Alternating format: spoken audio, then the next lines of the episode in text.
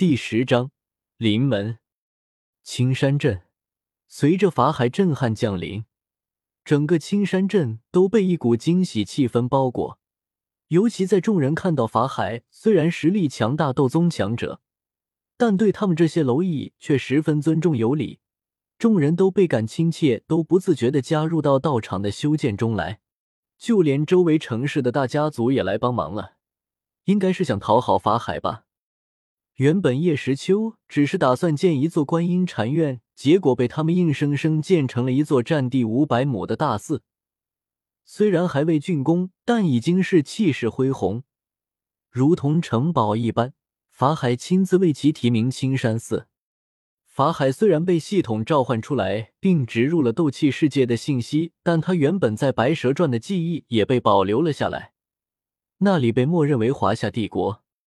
离约定开坛讲法的日子还有几天，这几天叶石秋也不是什么都没干，他拉着法海给他做陪练。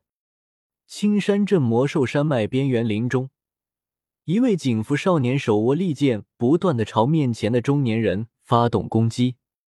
那中年人披着红色袈裟，没有头发，手握的一柄金色禅杖与少年的利剑击打在一处。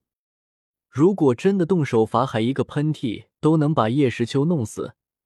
不过法海把自己的斗气压制在和叶时秋同等级，虽然是同等级，但法海的战斗经验远远不是叶时秋可以相比的。叮，砰，叮，砰，金属的碰撞声不断响起。呀！叶时秋带着满身的淤青向法海斩去，铝合剑上覆满黄光剑气。呀！见铝合剑向自己扫来，法海纵身一跃，直接跳到十米多高。啊！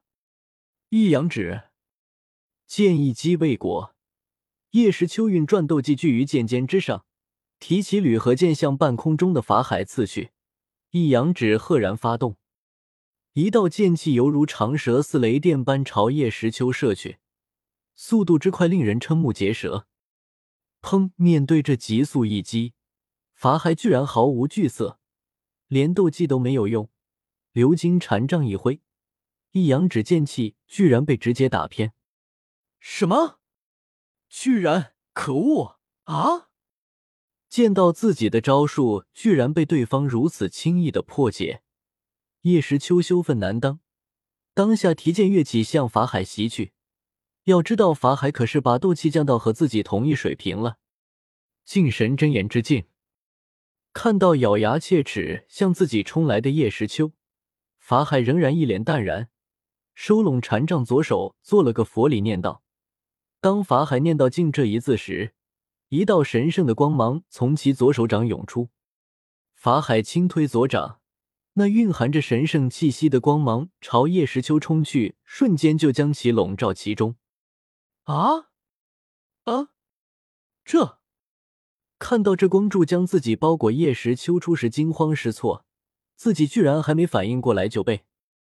可是慢慢的，他却发现这道包裹着他的金光，非但没有伤害到他，反而让他的心渐渐平复了下来。原本想和法海战斗到底的想法也淡了下来，渐渐的睡意袭来，他缓缓的睡了过去，看着下方的场景。法海从空中缓缓落下，那道包裹着叶时秋的金光并未散去，仍然围绕着他不停流动。阿弥陀佛，公子今日实力提升过快，从而心境不稳，争强好胜之心涌起。贫僧以佛门真言为公子平复本心，望公子能静下，淡然。看着光柱中的少年，法海淡淡说道。说完后，他反过身来，对着竹林深处行一佛礼：“阿弥陀佛，两位施主已经看了许久，还未看够吗？不知两位施主所来何事？还请现身一见。”法海望着前方，缓缓道，脸色依旧一片淡然：“大师，好洞察力，加玛帝国嘉行天前来拜访。云岚宗云韵前来拜会法海禅师。”随着法海的话落下，两道声音响起，一道苍老，一道如黄鹂之音。两道流光从竹林深处射来，流光消散，一老一女的身形现了出来。老人身穿一套普通黄衣，鹤发童颜的模样，倒颇有几分清逸之感。眼睛扫视间，颇具威严。女人一身金色香紫紧身锦袍，三千青丝被挽成凤凰长鸣之状，隐隐透着一分难以掩饰的高贵。容颜恬静美丽，犹如幽山中的一轮清泉，让人在因为其身份高贵而心怀敬畏时，却又忍不住的生出一分疑念。两道人影从远处迅速飞掠过来，两人均身后闪烁着一对绚丽的羽翼，斗气化一。阿弥陀佛，两位施主有礼。见到两人落在自己面前，法海左手抬起，向两人数十里。不敢，大师有礼。两人均是斗皇强者，自然能感受到面前之人身上强大的力量波动，这力量绝对在斗皇之上。莫非他真如传说般是斗宗强者？两人微微对视一眼，然后嘉行天上前开口道。大师可是从华夏帝国而来，不知此来为何？言语中有一丝紧张。阿弥陀佛，贫僧的确来自华夏，此次来到加玛帝国，乃是奉我佛旨意前来弘扬佛法，普惠世人。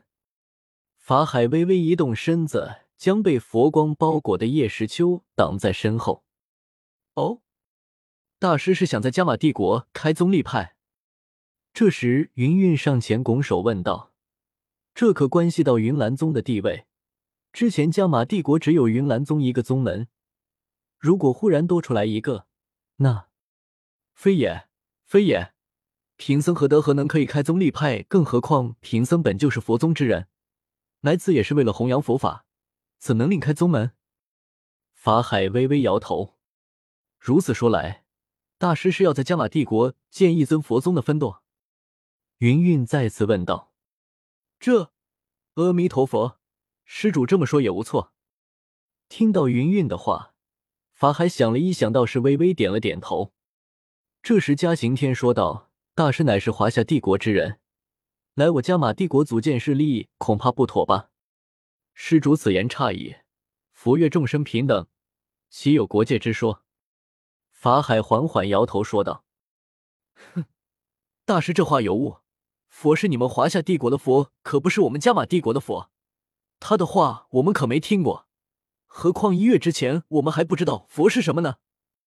嘉行天不忿道：“阿弥陀佛，施主慎言，我佛慈悲，不可冒犯。”听到嘉行天的话，法海握着禅杖的手不由紧了一紧。他本就是易怒之人，加上礼佛之心甚重。如今听到嘉行天言语中有对佛祖不满之意，当下心头微怒。大师息怒，家老并非有意冒犯贵宗宗主，只是贵宗派大师擅闯我加玛帝国，又在在我加玛帝国组建势力。恕云云直言，贵宗不觉得有些过分吗？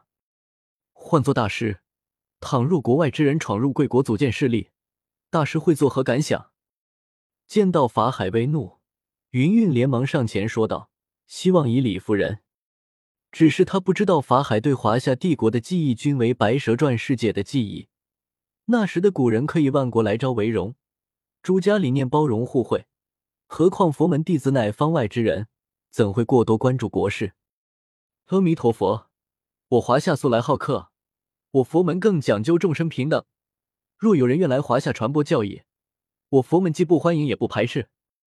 听到云韵的问话。